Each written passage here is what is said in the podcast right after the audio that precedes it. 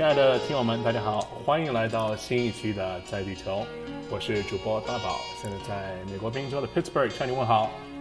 听友们好，我是主播小高，从安大略省的多伦多向您问候。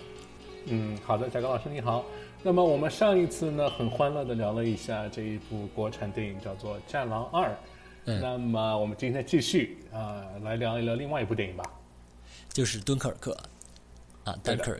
对，《Dunkirk》这个片子呢，是最近呃，怎么说？它的票房应该肯定没有《战狼二》这么高吧？我估计没有吧。对，我决定年轻人嗯，对这样的历史题材不是特别感冒。没错，没错，没错。啊，我呢是因为对本身对历史有兴趣，并且呢看到这个片子出来之后呢，就哎，呃，就去看。说实话，我那看这个电影那天本来是想去看《战狼二》的，结果发现呢，《战狼二》的票卖光了，没办法，跑了这么远已经过去了，那就看一个吧，就看了这个《敦刻尔克》啊，也是近期唯一的或者说为数不多的让我感觉想看的电影。对我的看的电影的冲动来于一呢，我是比较喜欢军事题材、战争题材的；二呢，对 Nolan Christopher Nolan 也是情有独钟。对，所以我一定他出的片子都会去看。对，这说实话啊，就是我其实不是这个诺兰大师的这种死忠粉吧，但是就是看完这个电影之后，我稍微有点失望，就在于我觉得跟他其他的作品比呢，他这个故事的叙事稍微有点平淡，没有什么情节。呃，对，情节不是特别多，是不是因为这样子？就是这个事儿呢，感觉就是一个基于历史真实的事情的还原，啊，就是历呃通过影片的形式还原出来，所以他在那个情节上没有办法有太大的创作，因为这个事情的始末大家都知道，而不像可能《Inception》或者之前看到的那个《星际穿越》，它完全这个故事是。一个从零到无、从无到有的一个创作过程，所以相比之下是不一样的一个。不，你这个说法我其实不完全同意，因为我举一个例子，你像同样是讲二战的这个诺曼底登陆的那个拯救大兵瑞恩，他就很经典，斯皮尔伯格大师的作品，他就其实也是和这个我们今天要讲敦刻尔克很像，百分之八九十都是战场上的画面，但是呢，他能够把这个人物人物给饱满很多，而且背后他可以交代一个故事。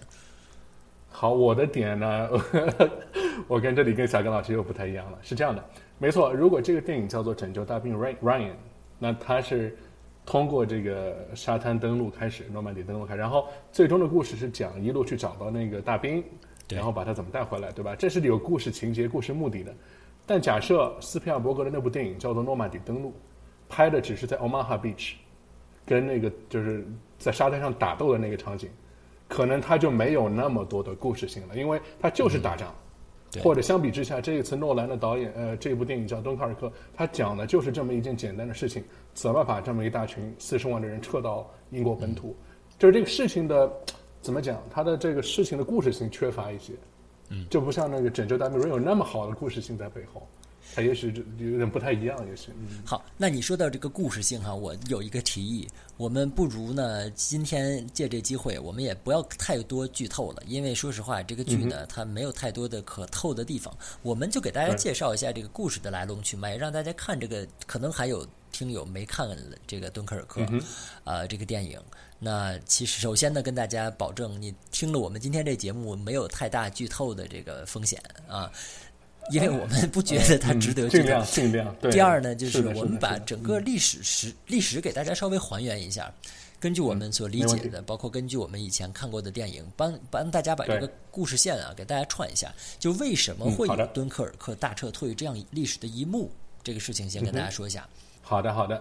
来，小刚老师，你给大家讲讲看。简单说哈，就是因为说实话，为了看这电影，我本来满怀希望的，还做了很多历史研究，翻了几本书，呃。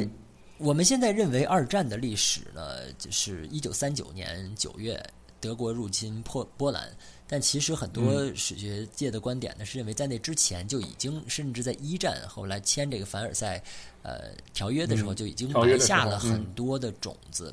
那德国包括希特勒掌权，去煽动这种民族主义，然后去呃去逐渐的在一九三十年代去推翻各种凡尔赛条约里面规定德国不能干的事儿啊，德国不能这个与奥地利结盟，德国不能去发展自己的武装力量。哎，希特勒后来就冠冕堂皇都一件一件。件做了。那么在这个时候呢，英国和法国他们作为凡尔赛条约另外的这个两个主要的方面呢，他们其实是采用了一种忍让的一种策略。嗯，觉得和平来之不易，呃，不应该就是说轻易的去打破这个和平。包括在一九三九年希特勒发动了闪电战之后。呃，这个虽然英国和法国两国呢是正式的名义上对德宣战了，但其实从一九三九年的秋天到一九四零年的春天，中间这半年的时间呢是没有什么真正的战事的。那在这个后来的这个讲二战历史的这个书当中呢，也都把这一阶段叫做所谓假战啊，假战的阶段就是真假的假，英文叫 phony war，就是假的战争，没有真正的特别突出的战火。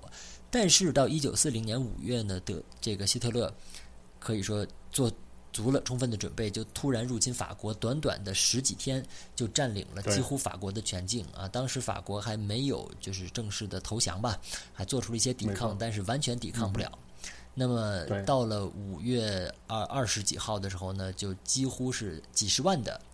啊，英法联军吧，啊，因为英国当时也派出了一些远征的这种陆军的部队，就被困在了这个我们现在讲的历史这一幕，就是一个叫 Dunkirk 啊，或者叫敦刻尔克附近的这么一个海岸线上。然后呢，加莱这个地区，也就是跟这个英吉利海峡最近的这个点，已经被德军占了。那么敦刻尔克这三四十万英法联军呢，就无路可退了，三面都是啊德军啊，一面是。大海啊，于是呢，只能是进行一个战略性的撤退，啊，于是呢，就引发了我们所说的这个敦刻尔克大撤退。直到五月二十号呢，就有这三四十万的英法联军被困在了我们现在要讲的这一幕，也就是敦刻尔克这个港口。没错，敦刻尔克应该是位于法国境内吧？它是在。就是你可以想象，法国六边形啊，是六边形，应该是最靠最上面最北边了，对，最北面了。基本上过去，嗯，没多久就到比利时境内了，对，再往上就是荷兰，对，基本上就是很近，已经在法比边界。对，没错，没错。那说到这个呢，我们就再发扬一下我们这个节目宣传冷知识的一面，呃，跟大家介绍一下个敦刻尔克这个名字什么意思。这个地名呢，其实它不是一个法语的名字。它的词根应该是来自比利时这边用的弗莱芒语，啊，它是两个词的组合，用英文拼出来呢是 D U N K，Dunk，啊，其实这个词在比利时里面是海滩的意思。后面一部分呢是 Kirk，这个意思就是教堂，啊，因为在差不多可能是在公元五世纪、六世纪左右的时候，有传教士到了这里修了教堂，所以它就是一个小城啊，一个小小镇子有教堂的这么一个海滩。嗯，对对对，Dunker。而且法语的名称拼写方法也跟英语不太一样，它是以字母 Q U Q U E 对，没错，Dunker 对，读出来应该这个发音应该是一样的。对，Dunker 应该是的，嗯，啊，反正反正这个背景我们可以就从这个刚才简单了解一下故事背景，基本上在短短的几十几天内，基本上英法联军被困在那儿了，现在没有办法了，只有只有撤退到英国本岛。没错，但是问题是什么呢？问题对，但这问题是很问题很多，比如说那儿是浅滩，嗯，浅滩做大军舰是不可能的，这个只能用小船来摆渡，或者说你要搭出很长的这个叫什么堤坝吧，能够延伸到比较深的地方，才可能去上一些中等体量的船只。那么上大船是不可能的，类似于驱逐舰那样的舰艇，你是它没法靠那么浅的岸的，这是一个困难点。对，实际在这个历史上，它当时有很多的大船呢，是在这个深海等着，然后让小船等着小船摆渡，对，把人对对对摆到这个大船上。但但你要知道，最大的禁忌就是不动。你要知道，在那个海峡当中有多少 U-boat，德国有多少潜艇在那等着去击沉那一些不动的大船，这个是特别危险的。嗯，所以这个风险很大。怎么样能够把四十万人短时间内安全的撤到英国？这是一个。可以说是一个奇迹吧，因为在本片的开头，诺兰导演也用几个字幕、几行字幕的形式，说他们在期待一个 hope，期待一个 miracle 等等，把这个事情的整个大背景、大的一个色彩给交代了一下。我觉得，嗯。哎，不得不说啊，这个历史都是由获胜的一方，历史都是由胜利者写的。当其实历史上大家可以想象是很狼狈的一幕，但是呢，现在就居然能够被我们说成很悲壮、很很英雄的这么一幕，这历史真的是对任人打扮的一个小姑娘。没错，是如果对盟军最后赢了嘛，他们当然是可以说啊，四零年的这么一撤是为了蓄势待发，是为了就是欲扬先抑。但是当时的士兵哪知道四年之后还有诺曼底登陆啊？没错，怎么还能想象到还有一个反扑的过程？可能当时的士气士气已经低到谷底，就觉得啊，彻底完蛋了，德国太厉害了，十天就把我们打到海边来了。这完全是这样的一个想法，所以 历史是复杂的，历史是多面的。我们每个人观察历史或者每一部电影的诠释历史的角度，只是一个侧面或者几个侧面，但绝对不是完全的侧面。没错，可能德国人的眼里的敦刻尔克是另外一个一副样貌，等等等等，对吧？你说到这个，我插一句，德国人眼里的敦刻尔克呢，其实我刚好我。前两天看朋友圈哈，有一个以前的学生，呃，他现在是一直生活在德国，从留学的后来工作，他就跟我讲哈，去看了《敦刻尔克》这个电影，发现很多德国的同事不知道这一幕，他们历史上没有学过敦刻尔克这一篇章。这可能哦，这样子。对，其实你想想也对，因为德德国的历史教材都对二战整个是一种，要么是反省，要么是就是彻彻底底的一种否定。他甚至都不会讲这一事情。哦，这样子啊，这个是挺有趣的。对，很有趣，很有趣。而在北美呢，北美对于这个二战历史的描述，其实也是很有趣的。从很多时候来讲，我甚至觉得，就是我们中国的，不论是书籍呀，还是历史教材啊，还是普通的这种历史迷、军迷了解到的二战的历史，反而会比北美这边的人全面。为什么呢？因为，嗯，呃。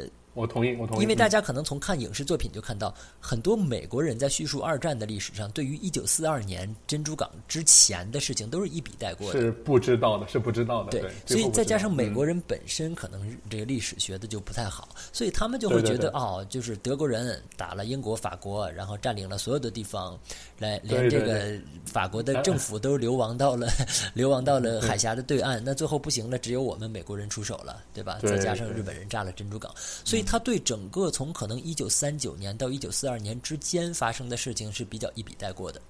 呃，所以每个国家的人民看待一个同样事件，不同角度来看的话。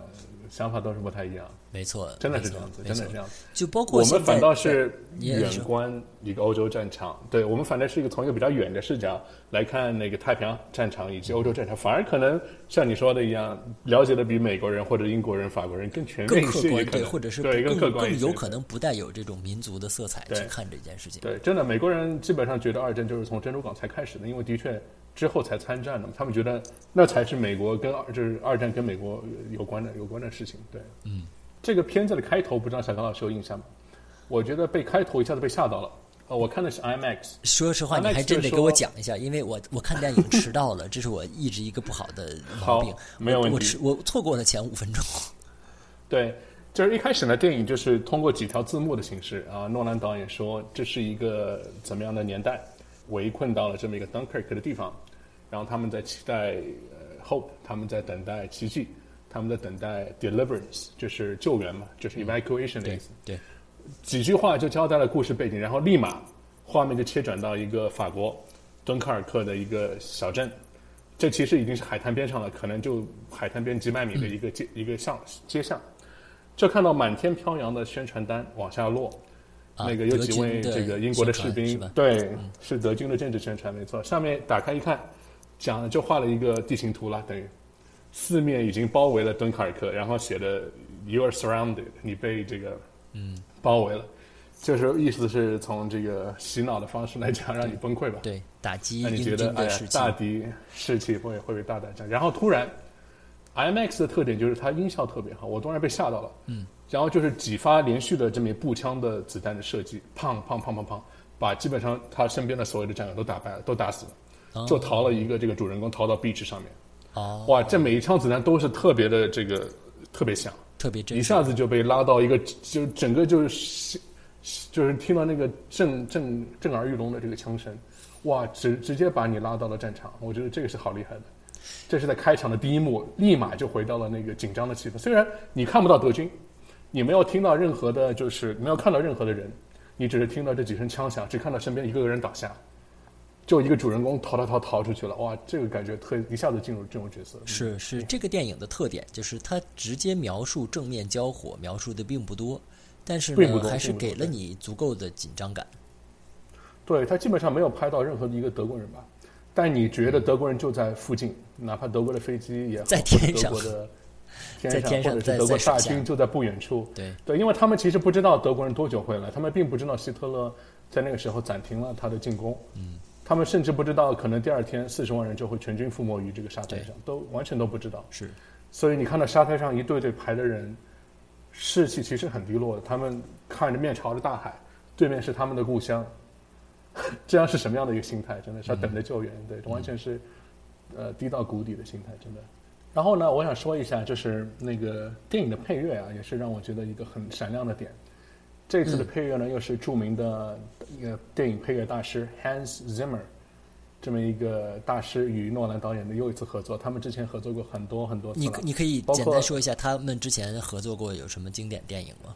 应该能想到的大片都是 Hans Zimmer 来配乐的，比如说啊 Inception、Interstellar 啊，包括呃这 Hans Zimmer 他与很多电影都都写过曲子，什么最早的比如说《狮子王》都是 Hans Zimmer 的啊配乐，到后面有很多什么《勇闯夺命岛》啊，什么能想象到的动作大片，嗯，反正他与 N 多这样的大牌导演都合作过，他的配乐真的很牛。嗯嗯，然后他的配乐有什么特点？就是你有没有发现，整个的气氛都都变得特别低沉，他运用了特别低音低音的 bass 的声音，特别低音的大提琴啊，或者这种重低音的 bass 等等这样的音效，来给你这种特别压抑的感觉。包括那个天也是，一看也不是晴朗的天空，整个那个敦刻尔克的天都是阴沉，都是阴雨的天，对不对？你有印象吗？对，是的，是的，是的。对，然后但其实那几天的天气未，对那几天的天气未必是这么阴郁的。但是他作为一个电影的一个、一个一个手法，我感觉他故意把它搞得特别特别的阴郁。嗯哇，这个电影配乐还是很厉害，一下子就很压抑。对，嗯然后当中紧张的情节，甚至有配乐当中有秒表那个波动秒表的这个声音，它它它它它的指针走的声音。嗯然后这都是一些细节，都我觉得哇，这个 Hans Zimmer 还是挺厉害的。嗯更有趣的一点是，那个他是德国人，你可以听名字嘛，Hans。哦 Zimmer，然后那个 诺兰是英国人，这是一个英英国和德国人的一次合作，嗯，在一个二战电影当中挺好玩的。对，有意思，有意思。这是大师，这个是大师，很厉害的。对，嗯，那么这个电影和我们呃刚才讲了他和其他的这个二战题材电影的对比，那他和诺兰大师以前的几部电影对比，你觉得有什么创新的地方吗？或者说有什么不同的地方？呃，我觉得有点难讲，因为诺兰每次挑战的题材都是不一样的。没错，从之前的这个蝙蝠侠系列，到后来的大家都熟知的 Inception 系列，到后来的 Interstellar 这个讲的是星际穿越系列，嗯，到后现在这个一个二战题材，它每一部都不一样。对，所以呃，其实有点难看出是一个怎么样的一个套路，因为它每一部都不一样。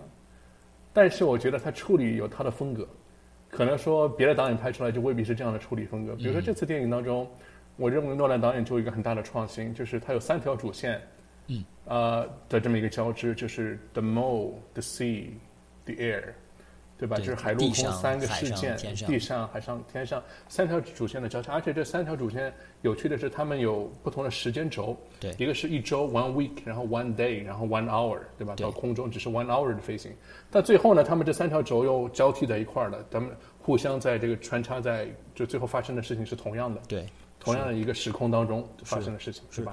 对，这个可以说是一尝试个很新的可以说是一个亮点，但是反过来说呢，它反而就是在我看来，我为什么觉得有点失望？就是这、嗯这十这十几块钱花的不是特别值，就是就是因为他没有给我交代一个故事，没有给我交代一个人物人物的一个进展，或者人物的命运。我觉得，嗯，对我当时有这么一个观点，就是他不像拯救大兵 Ryan 那个拯救带队的那个队长，就是 Tom Hanks，那是一个主角，嗯，包括被拯救的 Ryan，他也是故事当中的核心人物。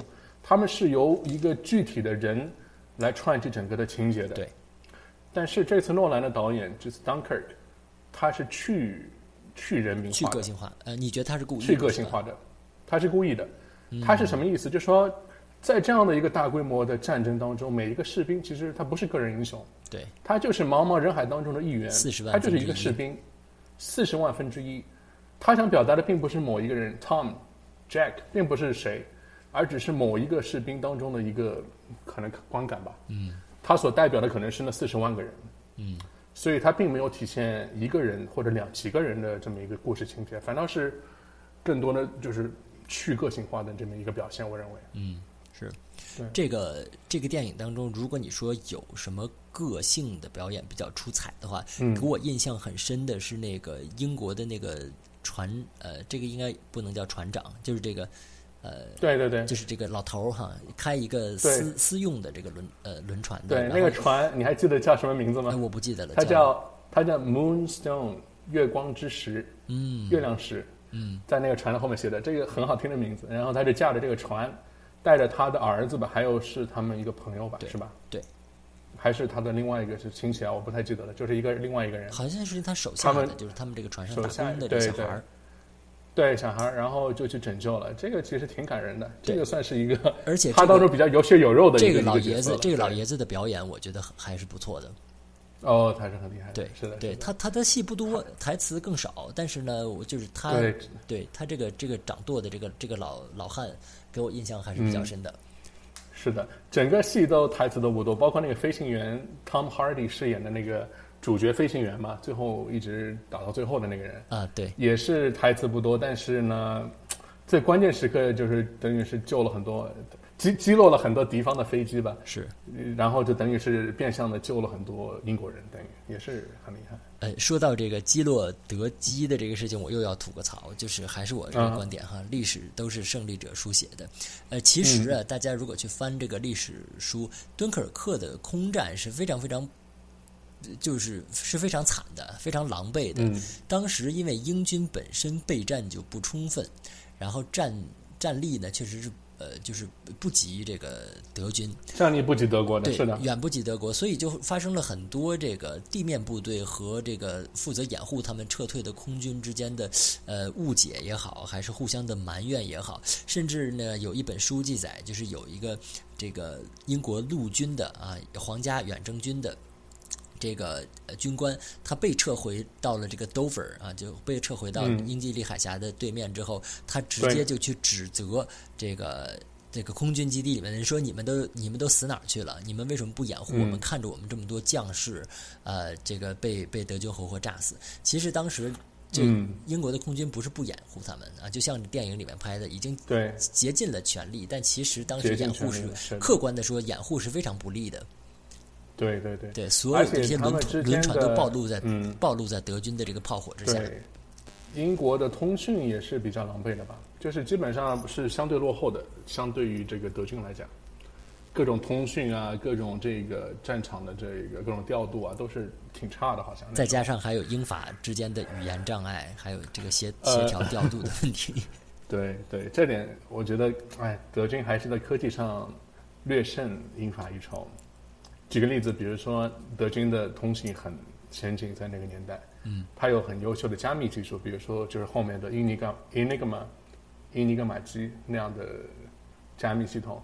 那为什么是要英法去破解那个他们的，而不是就是啊阿兰图灵要去破解那 Enigma 机，而不是反那个德国人要去破解英国人，就知道那时候德国人的科技是领先的，嗯对吧？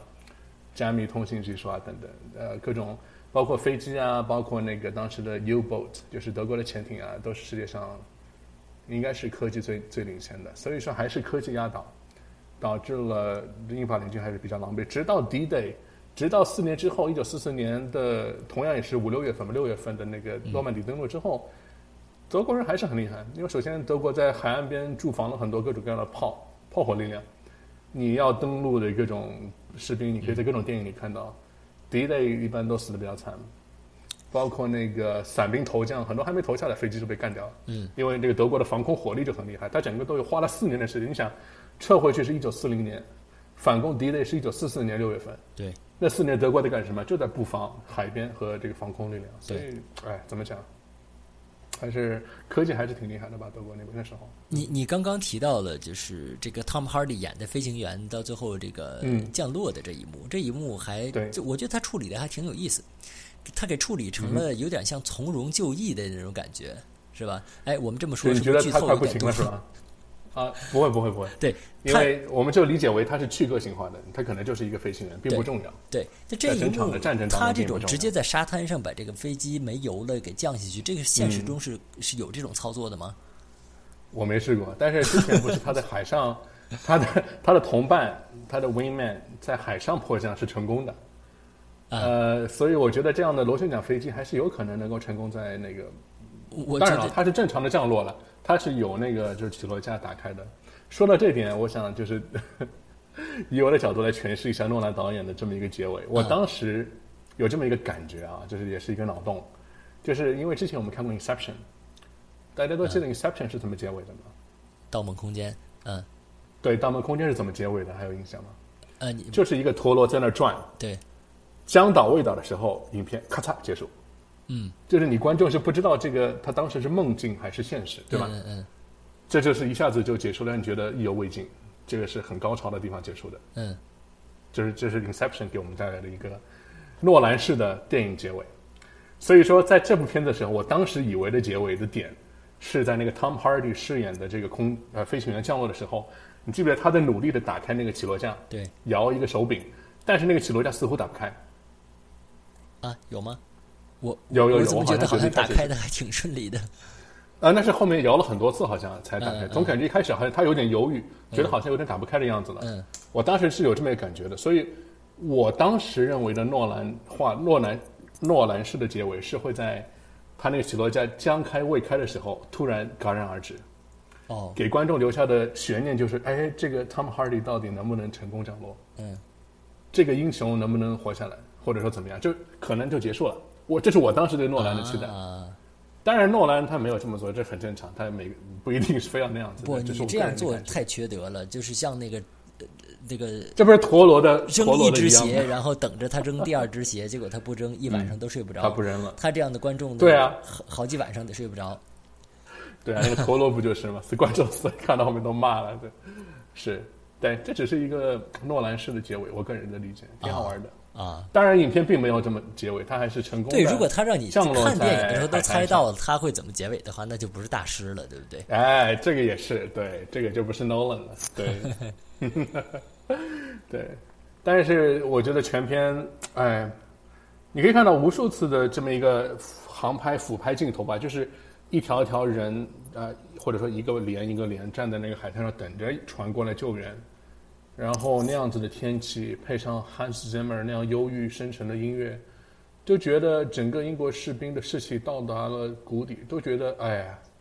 这次退后一下，不知道什么时候能够打回来，基本基本上已经是没没戏了，觉得就特别的、特别的低沉那样子的感觉，是。从头到尾都有这样的感觉，我觉得。说到结尾啊，这个剧最后唯一对真实历史的一个呃一个写照吧，就是这个士兵在读这个报纸上面的信，对不对？嗯，没错，嗯，对。那这个它这个其实是是也是历史上真实发生的一幕，对不对？丘吉尔的一个没错，没错。对这个东西，我倒有专门去关注过，因为这是之前，嗯，我以前吧在学习的时候有有看到丘吉尔的这一段演讲，我然后这次电影的最后呢，也是被这个士兵在报纸上读出来了，我可以给给大家分享一下。好好这是很有名的一个丘吉尔在英军敦刻尔克撤离之后，等于是振为了振奋，嗯，就是全军士气，而在给英国议会长的这么演讲当中的一个节选。嗯，这个演讲的题目就可以叫做，比如说 “fight fight on the beach”，这可能就是那一段的这么一个一个标题。但是它没有标题了，它只是一段演讲。嗯，那我现在读一下那一段吧。好，我们有请这个著有请名的 著名的中没有英双语没有没有呃，这个叫什么主播啊？大宝老师来给大家分享这段丘吉行，尔那那的演讲。啊，那对，但丘吉尔本身的音调是比较难以把握的，我尽量用英式，啊我尽量用英式，可以吗？好可以，好，大家欢迎这样子啦，OK，好，谢谢。他是这么说的：We shall go on to the end. We shall fight in France. We shall fight on the seas and oceans. We shall fight with growing confidence and growing strength in the air. We shall defend our island, whatever the cost may be. We shall fight on the beaches. We shall fight on the landing grounds. We shall fight in the fields and in the streets. We shall fight in the hills. We shall never surrender. 就这样，哇，很朴实，很朴实，就是讲我们会打回法国的，我们会在街道上，我们会在丛林里，我们会在沙滩上， 各种地方与德国人交战，我们会从来不会投降，我们永远不会投降。他他用的情态动词是 shall，we shall，那就是 We 说一 shall，定，对对吧？表示就是一定会对对众志成城的这种决心。OK，好，，这个是挺厉害的。我们今天的英语课到这里结束，现在可以下课了。当时我我看到这一段时候是 ring a bell，因为我当时有接触过这段演讲，我就哇哦，这个电影最后是以这个差不多结尾，对。嗯嗯，对，这个应该是还是对历史的一个，也是对历史的一个尊重吧，啊，对历史的一个重现啊。但是我觉得今天说了很多遍呢，我就想表达这个观点，就其实的历史啊，肯定比我们电影里面看的更血腥、更惨，嗯，更狼狈。是是，呃，从一个角度来讲，我觉得诺兰这个电影是嗯，缺乏一些血肉吧，就是就是把故事说清楚了，但没有。像拯救大兵瑞恩那样子的个体化的生命，但是也可能是因为他故意这么做，就像我前面说的，他是去个性化的一个表现。嗯嗯，整个的电影给我的感觉是也不交代前因后果，因为可能他作为英国人，他嗯他的缺省值就是大家已经熟知了那段历史，有道理，他就直接通过片头的几句话就把故事背景交代了，然后直接就放到把镜头推向海滩，就讲啊怎么样离开撤退到英国本岛，他就没有任何前因后果交代。嗯，包括最后的结尾也并没有说全军怎么样怎么样怎么样，只是说拍到那小股人逃到了，就是撤到了英国的本土等等。有道理。嗯，没有前因后果，但是也可能是他的这么一个取舍吧，就是把这个时间框架打放在那个很很小的一个窗口里面，其实就是那十天左右的一个窗口里面。对，就是因为这个原因，所以他这个电影就看的时候吧，给我感觉有点慢，或者说有点闷。嗯，哎，对我我这不是要黑这个大师啊，我只是说，就是说，作为一个普通的呃老百姓，我花了十块钱看完了之后，我觉得不如看这《战狼二》那么爽。《战狼二》呢是不给你喘息的机会，刚打完一波小怪，又来一波大怪，哎，我感觉那个可能看的还是比较爽。那个是那个十块钱，我觉得花的更值。对，那那高老师，你说他这部电影想传递什么样的精神呢？但如果我们要聊的深入一点的话，比如说，我认为啊，拯救大兵 Ryan，他那个看似就是一个二战当中救一个人的故事，对吧？但是，他其实想表达的是反战，我认为。嗯，是的，没错。他不想让那个死掉三个儿子的妈妈再死去第四个儿子。其实这是个深层次的想法，就是啊，其实战争带来的残酷是很严重的。对，给一个家庭，你看一个妈妈失去四个儿子，简直是不可忍受的。他宁愿派出一个小分队，不惜一切代价，由 Tom Hanks 领导的一个小分队，去深入到敌后。他真的是深入到敌后啊，去救出一个 Ryan 过来。然后其实过程当中也牺牲了很多那个小分队救援小分队的人，对吧？对。所以这个故事，哦，怎么讲呢？就是。感觉还是有个反战的基调在里面，可能在那个二战的大背景下，也许敦刻尔克这个的背景可能还没有到那一步，因为他还不知道前途还渺茫，不知道什么样子。对敦刻尔克这个，我我是读不出这种反战的色彩，但是我能读出的就是他其实主要想还是告诉大家，这个战争很残酷。很惨啊！而且千钧一发的时刻，可能在几几天甚至几个小时之内呢，这这么多将士的这个生死存亡就全都，呃，全都命悬一线。他主要还是想给人制造一种紧张感，制制造一种对还原历史画面的感觉。对，但我觉得有很多地方呢，也可以，也不是很够。就比如说，他有哪几个点呢？就是他们从海上救出的一个英国船员，嗯。然后那个船员上了他们的小船，啊，如果意识到啊，你们居然是去敦刻尔克，不是回英国，对，然后就立马想让他们掉头嘛。那个人，啊，当时提到那个是被什么打的？是不是被飞机炸的呀？你们这个船，嗯，他当时提到的 no 是 U boat，嗯，然后那样的害怕的神情，就让我觉得哇，在可能在英国人士兵来看，就是德国这样的幽灵潜艇是多么的恐怖，是多么的吓人，在那样的战争环境下，但是我觉得他表达的不够，并没有太。深入一步下去，其实也可能他是一个辅助角色吧，他并不是那三条主线的一个重要角色，他只是海上捞起来的一个船员。但怎么讲，就觉得这样的地方可以再深一点。我觉得，包括那个一群人躲在了一个破废的搁浅在沙滩上的船里面，然后受到外面很多子弹的攻击，其实是德军可能在练靶子，并没有看到任何一个德军士兵向这个船体射击，但它里面船舱上已经出现了很多弹孔，对吧？那一幕。然后当中就想说啊，必须让一个人先先跳下去，因为不然船就会沉了。他们就怀疑到其中一个不太说话的人是德国的间谍什么的。嗯。然后就那边是小小的反映了一点点人性，就是说呃，你应该下去。但是另外一个人坚持说这个是不可以下船的，这个也是。对，这个我我插一句哈，这个细节我觉得处理的非常好，而且也是基于历史上真实的场景的。历史的场景就是它这个船呢，呃，有一两艘船被击沉了之后，大家发现呢，谁下到下面的甲板下面之后呢，谁更危险。因为一旦被德军呃击沉了之后，就更逃不出来，所以大家呢就都不愿意下到下面去，大家都待在甲板上面呢，这个船的这个重心就会不稳，而且这个船呢就反而拉就是承载能力就会更小，最后就反而使得撤退变得更加困难。这个也是历史上有记载出现过这样的场景的，这确实是在那种生死存亡的时候，人人都不想拿自己的生命当儿戏，都不想下去。对，然后他是用这个就是弹孔，应该是飞机打的吧？我就就飞机把这个船的甲板给打破了，然后让那个水进来，然后最后大家全都被困死在里面。他那那一幕可以说是全片最，呃，最最残酷的一幕啊！我觉得。嗯，但没有，我觉得还是没有到那个点。啊，就是说虐的还不够，是吧？还不够虐，对，不够。我感觉可能他就是轻轻的碰到了一点，对，有点。大师已经懒得跟我们虐了。呃，也许他不想通过那样的小的地方来体现吧，我也讲不清楚。对，当然我因为知道是诺兰的电影，我这已经是戴着有色眼镜来看的了，因为之前他有很多成功的作品，这个就是我会呃，就是。自然的觉得啊，这可能是所有的所有的由由于你知道是大师拍出来的，所以所有自己想不通的地方都变成了大师的神秘神秘的手笔。给他的一种 excuse，对，这个是带有有色眼镜，所以反正就看看呗，这是一个个人感觉。好吧，那我们今天的吐槽呢，差不多了。我觉得呢，要是还没看过这电影的同学，也可以考虑去看一看。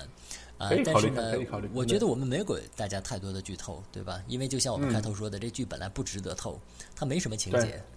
没错，没错，它是个历史事件的还原。对，对，你就是花两个小时去接受一场历史的教育，接受一场战战争有多残酷的教训就可以了。对，对，也可能是因为斯皮尔伯格已经拍过诺曼底了，所以说他只能拍敦刻尔克了。不然的话，我觉得反过来想看看他拍诺曼底会是什么样子。对，呃，不，这个这个这个不，这个历史 它不是一个单单线程的这么一个东西，还有很多战场嘛。